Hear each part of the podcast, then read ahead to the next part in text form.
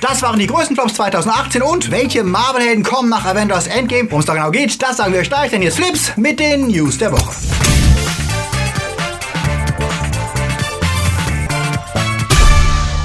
Themen der Woche. Weiter Stress um Oscars. Black Mirrors Bandersnatch Geheimnis. Trump zu blöd für Game of Thrones. Böse oben für neuen X-Men-Film. Was bringt Disney Plus und macht die Xbox zur Retro-Konsole. Flips wird im Januar unterstützt von unseren Flips Guardians. Kati Uzumaki, Electrician Newhold, Daniel Schuh, Marc-André Schreiber, JFK Faker, Dert Waslöper, Tony Barth, Derby, Sepp Kerschbaumer, T-Unit CB, Akoya, Anja Scholz, Onno Dreipolz, Christi, Alter und wir, Dominik Richter, Silko Pillasch, Rasch und Luca Kamens. Ein großer Dank geht auch an unsere Flips Junior Guardians. Vielen Dank für euren Support. Wenn ihr auch unter der Woche keine Flips News verpassen wollt, dann folgt uns auf Twitter, Facebook oder Instagram. Kevin Hart war ja im letzten Monat kurzfristig als Moderator der Oscars verkündet worden, ehe er wieder zurücktrat, nachdem es heftigen Backlash gegeben hatte, als Tweets von 2011 und früher zitiert wurden, in denen er extrem homophobe Bemerkungen machte. Hart wurde von der Oscar-Jury vor die Wahl gestellt, sich zu entschuldigen oder sie müssten sich wen Neues suchen. Und er trat zurück mit dem Verweis, er habe sich ja schon lange für diese Tweets entschuldigt. Jetzt wiederholte er diese Aussage, als er zu Gast bei der queeren Talkmasterin Ellen war und hoffte, er könne diese Diskussion endlich hinter sich lassen und beschwerte sich gleichzeitig, dass er nicht mal sich 24 Stunden über den Oscar-Gig freuen durfte, ehe der Backlash kam. Ellen akzeptierte in der Sendung diese Aussagen von ihm und meinte, sie würde nochmal mit der Oscar-Jury sprechen, ob er nicht doch moderieren könne und die sei dafür vielleicht ja sogar ganz offen. Sie zumindest habe Kevin Hart vergeben und es sei Zeit für eine zweite Chance. Nicht jeder sah es allerdings so locker. Der schwarze und offen schwule CNN-Moderator Don Lemon widmete Hart in seiner Sendung ein Segment, in dem er darauf hinwies, dass Hart sich hier zum Opfer stilisiert und er habe sich vor dem Oscar-Vorfall keinesfalls wirklich entschuldigt. Und gerade als Schwarzer, als Angehöriger einer traditionell eher homophoben Bevölkerungsgruppe,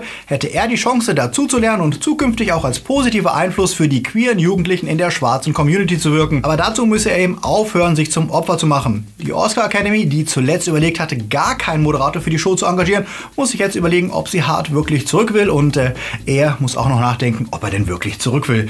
Na dann. Und wenn wir gerade bei Awardshows sind, heute Abend werden wieder die Golden Globes verliehen und wie immer sind das Spannendste wohl die Seitenhiebe der Moderatoren auf die Showbiz-Elite. Diesmal moderieren die durch Grey's Anatomy bekannte Sandra Oh und Andy Samberg, den wir ja aus Brooklyn 99 kennen. Als Favoriten der Globes, die als Showbiz-Preise ja einen ähnlich guten Ruf haben wie der Bambi, gelten dieses Jahr äh, das Vizepräsidenten-Drama Vice, gefolgt von Green Book und A Star is Born. Und Publikumslieblinge wie Bohemian Rhapsody und Black Panther Panther. TV-Bereich dürfen sich unter anderem Bodyguard, The Good Place und The Marvelous Mrs. Maisel freuen. Da die Gewinner immer als Vorzeichen für die Oscars gesehen werden, dürfen wir also äh, trotzdem gespannt sein. Und während Aquaman gerade auf die eine Milliarde Dollar Box-Office-Marke zusteuert, sieht es für andere gerade eher düster aus. Peter Jackson zum Beispiel. Als Produzent von Mortal Engines musste er gerade einen herben Kassen- und Kritikerflop einstecken. Der Film hat bei einem Budget von geschätzten 100 Millionen Dollar bisher weltweit gerade mal 65 Millionen eingespielt, was jegliche Hoffnung Universals auf einen neuen Blockbuster-Serie wohl zunichte machen dürfte. Die Buchverfilmung um kriegerische Städte unter der Regie von Christian Rivers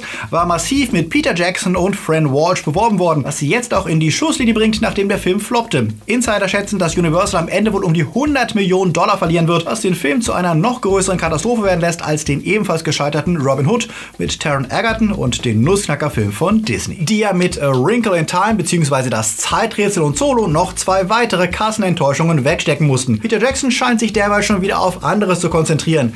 Neben der ersten Weltkriegs-Doku They Shall Never Grow Old, für die er altes Filmmaterial extrem aufwendig restaurierte, widmet er sich derzeit seinem eigenen Frühwerk. Er restauriert seine alten Horrorfilme Bad Taste, Meet the Feebles und Braindead mit den neuen Methoden, die für die Doku auch zum Einsatz gekommen sind und verspricht, ganz neue Editionen herauszubringen. Und anscheinend hat er immer noch eine Schwäche für die splatterigen Frühwerke und meint, wenn die richtige Idee käme, könne er sich vorstellen, auch mal wieder einen blutigen, ekligen Horrorfilm zu machen. Denn so sagt er, es wäre ja spannend zu sehen, wie eklig er werden könne nach all den Jahren, in denen er und Fran Walsh so viel dazugelernt hatten.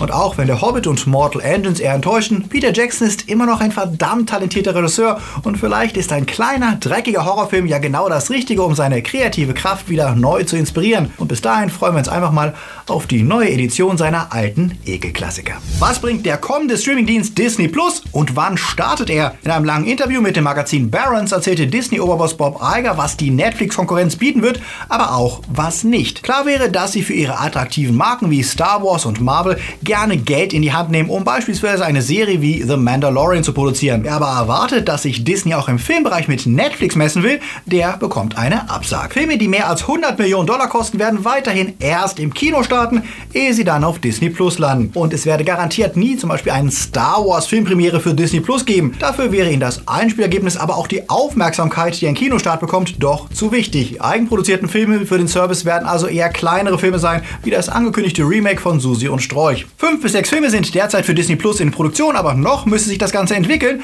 Man habe sich ja immer noch nicht festgelegt, wann es genau losgeht und was der Spaß denn kosten wird. Das bedeutet, dass Netflix mit seinen teuren eigenproduzierten Filmen noch immer ein Ass im Ärmel hat, auch wenn sie gegen Serien wie The Mandalorian und die Marvel-Shows mit Loki und Scarlet Witch antreten müssen. Und was wäre das neue Jahr ohne Marvel News? Die kommt zuerst aber nicht von Marvel selbst, sondern vom bald zum großen Disney-Konzern gehörenden Studio Fox, die ja große Hoffnungen auf X-Men Dark Phoenix setzen, der ja an den Erwartungen der sehr gelungenen Erfolge Deadpool und Logan gemessen werden wird. Der Erfolg des Films ist besonders wichtig, weil er mitentscheiden wird, ob Fox in Zukunft noch eigenständig X-Men-Filme drehen darf oder ob sie völlig im MCU aufgehen werden. Da tut es besonders weh, dass die ersten Insider-Stimmen zum Film eher ernüchternd klingen. Der Disney-Experte Skyler Schuler twitterte, nach dem, was ich bis jetzt gehört habe, ist der Film so schlimm wie der letzte Fantastic Four. Ein absolutes Desaster, das im Zerwürfnis mit Regisseur Josh Trank endete. Dark Phoenix, bei dem erstmals der langjährige Produzent Simon Kinberg Regie führt, steht zumindest unter ähnlichen Vorzeichen. Oft verschoben, teure und langwierige Nachdrehs und auch der Trailer stieß auf eher gemischte Reaktionen. Und laut Schuler waren die Reaktionen, die er von den Leuten aus Testscreenings hörte, weder vor noch nach den Nachdrehs sehr positiv. Böse Zungen spotten sogar, der Film könnte am Ende nicht im Kino, sondern auf Netflix landen, die sich ja zuletzt einen Namen gemacht hatten mit dem Aufkauf problematischer Produktionen, die für einen Kinostart zu riskant wurden. Wir warten mal ab und hoffen, dass Fox die Zeit bis zum Start im Juni noch nutzt, um den Film zu überarbeiten, denn die X-Men-Fans haben auf jeden Fall einen würdigen Abschied von der Serie verdient verdient. Und spätestens seit dem überraschenden Erfolg von Venom wissen wir ja, auch Filme, die kaum positiven Buzz mitbringen, können im Kino dann wirklich extrem erfolgreich sein. Wie fandet ihr den Trailer zu Dark Phoenix? Sagt es uns in den Kommentaren. Und nochmal Marvel, Kevin Feige hat sich mit Variety in deren Podcast Playcast unterhalten und plauderte dort auch mal wieder über die Zeit nach Avengers Endgame. Natürlich wollen alle wissen, was Marvel für die Zeit danach geplant hat, aber bisher war Feige ja, was das angeht, eher vage geblieben. So auch im Podcast. Das einzig völlig konkrete sei Spider-Man Far From Home und natürlich Natürlich entwickelt man Dinge wie zum Beispiel den Eternals-Film, Doctor Strange 2, Black Panther 2 und Black Widow. Aber dazu gäbe es eben noch keine Details, was vermutlich nur so halb stimmt, denn Feige ist nicht dafür bekannt, Dinge kurzfristig zu entscheiden. Auf Nachfrage bestätigte er zumindest, dass wir mit neuen Marvel-Figuren rechnen dürfen, die vielleicht schon bald ihren ersten Auftritt haben. Vielleicht auch deswegen, weil nicht alle Avengers Endgame überleben werden. Feige sagte, wir werden es wie bisher machen, neue Figuren einführen, aber auf überraschende Weise. Figuren, die die Zuschauer noch nicht kennen, kennen, aber in neuen Geschichten mit bekannten Helden. Das klingt ja, als könnten wir vielleicht schon in Captain Marvel und Endgame erste Auftritte zukünftiger Helden erleben, die dann ihren eigenen Film später bekommen. Welchen Helden aus den Comics wünscht ihr euch eigentlich fürs MCU in Zukunft? Sagt es uns. Serien. Wer Filme wirklich liebt und nicht nur die aktuellen Produktionen schaut, der kennt wahrscheinlich einen der Klassiker des 70er Jahre Paranoia-Kinos, Die drei Tage des Condor von Sidney Pollack. Dieses Meisterwerk mit Robert Redford, in dem ein kleiner CIA-Mitarbeiter plötzlich zur Zielscheibe internationaler Verschwörung wird, ist die Inspiration für die Serie Condor, die seit letzter Woche auf Magenta TV verfügbar ist. Dort spielt Max Irons, der Sohn von Jeremy Irons, den talentierten Computeranalysten Joe, der eine Software entwickelt hat, die Terroranschläge vorhersagen kann. Wie sein Vorgänger im Film gerät er dadurch in die Schusslinie fremder, aber auch eigener Geheimdienstleute. Wir haben uns die erste Folge mal angeschaut und auch wenn sie eine andere Stimmung als der Film hat, liefert sie zeitgemäße Spannung, die angenehm ambivalente Feindbilder zeichnet und auch die Arbeit des CIA nicht unhinterfragt lässt. Außerdem bietet die Show ein Wiedersehen mit Brandon Fraser und Stars wie William Hurt und Mira Sorvino. Für Fans von Verschwörungsthrillern auf jeden Fall ein Blick wert. Auf Netflix fing das Jahr ja schon gut an mit leider der letzten Staffel von einer Reihe betrüblicher Ereignisse und einer Special-Folge von Black Mirror. Denn letzte Woche flippten ja alle aus über die Multiple-Choice-Folge Bandersnatch, in der ihr selbst den Fortgang der Handlung steuern könnt. Inzwischen sind nicht nur alle fünf Hauptenden der Story bekannt geworden, die das düstere Schicksal des Game-Programmierers Stefan beleuchten, sondern auch etliche Nebenstränge und ein spezielles Bonusende. In dem sitzt Stefan wie am Anfang des Spiels wieder im Bus zur Arbeit, holt jedoch keine zwei Musikkassetten aus der Tasche, sondern ein Tape mit dem Titel Bandersnatch. Das spielt er ab und eklige Fiebgeräusche sind zu hören und die Folge endet. Clevere Zuschauer haben diese Geräusche aufgenommen und rausgefunden, dass es ein kleines Programm Programm für den Spectrum-Computer ist, auf dem Stefan sein Game schreibt. Der speichert seine Daten ja auch auf einer Audiokassette. Lädt man diese Töne in einen Spectrum-Emulator, erscheint ein QR-Code auf dem Display und der führt dann wiederum zu einer geheimen Unterseite der fiktiven Software-Company Takasoft. Und dort könnt ihr dann das Spectrum-Spiel Nosedive herunterladen, das Stefans Kollege Colin im Film programmiert. Und das Spiel nimmt ja genau genommen auch Collins Schicksal im Film vorweg. Ein sehr cooles, nerdiges Easter Egg und ein spannendes Experiment, auch wenn Bandersnatch inhaltlich zum Ende doch etwas die Luft ausgeht. Und bei aller Coolness die Frage bleibt, was uns Black Mirror jetzt eigentlich sagen wollte, außer dass die Illusion von Auswahl eben eine Illusion ist. Wie hat euch die Folge gefallen? Sagt es uns da unten. Während Game of Thrones Fans sich für die finale Season rüsten und fragen, was wohl passieren wird, wenn Jon Snow feststellt, dass er eigentlich der Neffe von Daenerys Targaryen ist und mit seiner Tante geklöppelt hat, haben die Macher der Show ganz andere Sorgen, wie die New York Times zusammenfasst. Zum Beispiel einen Präsidenten, der sich ja neuerdings einen Spaß daraus macht, seine verunglückte Politik ausgerechnet mit Anspielung auf Game of Thrones zu bebildern. Erst kürzlich twitterte er, Sanctions are coming und bewarb damit seine Strafzölle. Der Sender HBO war nicht happy darüber und verbat sich, seine urheberrechtlich geschützten Bildmarken Marken für politische Zwecke zu missbrauchen. Trump ließ sich nicht beirren, er fand das Poster wohl so geil, dass er sich ausdrucken ließ und jetzt nochmal nachlegte auf seinem Instagram mit The Wall is coming. Was nicht nur politisch dumm ist, sondern auch zeigt, dass er von Game of Thrones mal so gar keine Ahnung hat. In Game of Thrones steht Winter is coming für das heraufziehende Unheil, das die Menschheit auszulöschen droht. Seine eigene Schutzwand gegen Einwanderer mit dem Winter gleichzusetzen, ist also schon mal sehr dämlich, wenn er sie als etwas Gutes darstellen will. Und dann ist da ja noch der Fakt, dass in Game of Thrones die Wand zuletzt eingestürzt abgestürzt ist nach dem Angriff dieses fliegenden Feuerspuckers. Ach ja, und die Erkenntnis von Jon Snow, dass die, die auf der anderen Seite der Mauer geboren wurden, die Wildlings, deswegen noch lange keine Monster sind. Die Serie zeigt, dass Machthunger, Isolation und Nationalismus ins Verderben führen. Eine Lektion, die Trump wohl noch lernen muss, ehe die Drachen auch seinen Arsch rösten. Xbox-Fans dürfen sich freuen, denn sie können ihre Konsole zum Allzweck-Emulator umfunktionieren. Zumindest wenn wir den Entwicklern des populären RetroArch glauben, der ja auch auf dem Retro Pi eingesetzt wird. Der macht das Programm als UW UP, also als Universal Windows Platform App, auch auf der Xbox zugänglich. Damit könnt ihr dann klassische Spiele von NES, SNES, Amiga, C64, Sega und vielen mehr zocken. Das Beste, die Installation soll ohne Jailbreak möglich sein. Ihr müsst die Xbox One dafür also nicht hacken, sondern nur den Entwicklermodus aktivieren, der die Installation ermöglichen soll. Wenn das so gut klappt wie im veröffentlichten Demo-Video von RetroArch, dann gibt es noch einen Grund mehr,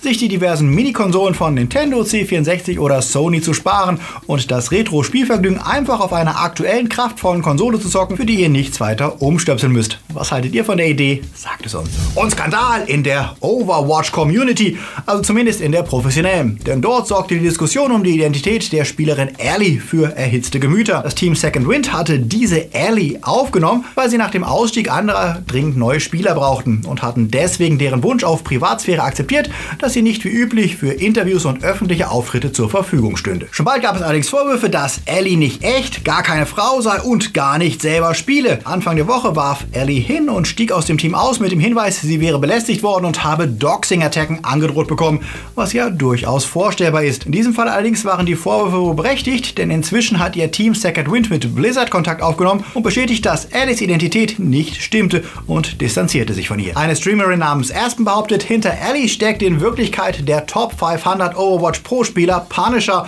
und das Ganze wäre irgendein soziales Experiment gewesen. Wie das Ganze abgelaufen sei und wer die Stimme von Ellie wäre, die zu hören war bei den Spielen und ob wirklich Punisher dahinter steckt, ist allerdings noch nicht bestätigt. Was wir jetzt aber schon wissen, ist, dass die Aktion allen Leuten, die ernsthaft belästigt werden, einen Bärendienst erwiesen hat, weil diese sich in Zukunft wahrscheinlich noch mehr Angriffen ausgesetzt sehen. Neues Jahr und neue Filme. Hier sind sie, unsere ersten Starts der Woche für 2019. Eigentlich klingt ein neuer Robin Hood-Film auf dem Papier ja gar nicht schlecht, besonders mit Taron Egerton als Robin Jamie Foxx als Little John und Ben Mendelsohn, dem Bösewicht aus Ready Player One, als fiesen Sheriff. Doch das ist wohl gründlich in die Hose gegangen, denn sowohl Kritiker wie auch Zuschauer waren alles andere als begeistert von dieser Neuauflage, die aus der bekannten Story nichts mehr macht als unnötige Special Effects sehen. Das reichte nur für verheerende 3,5 Punkte im Schnitt der Kritiker.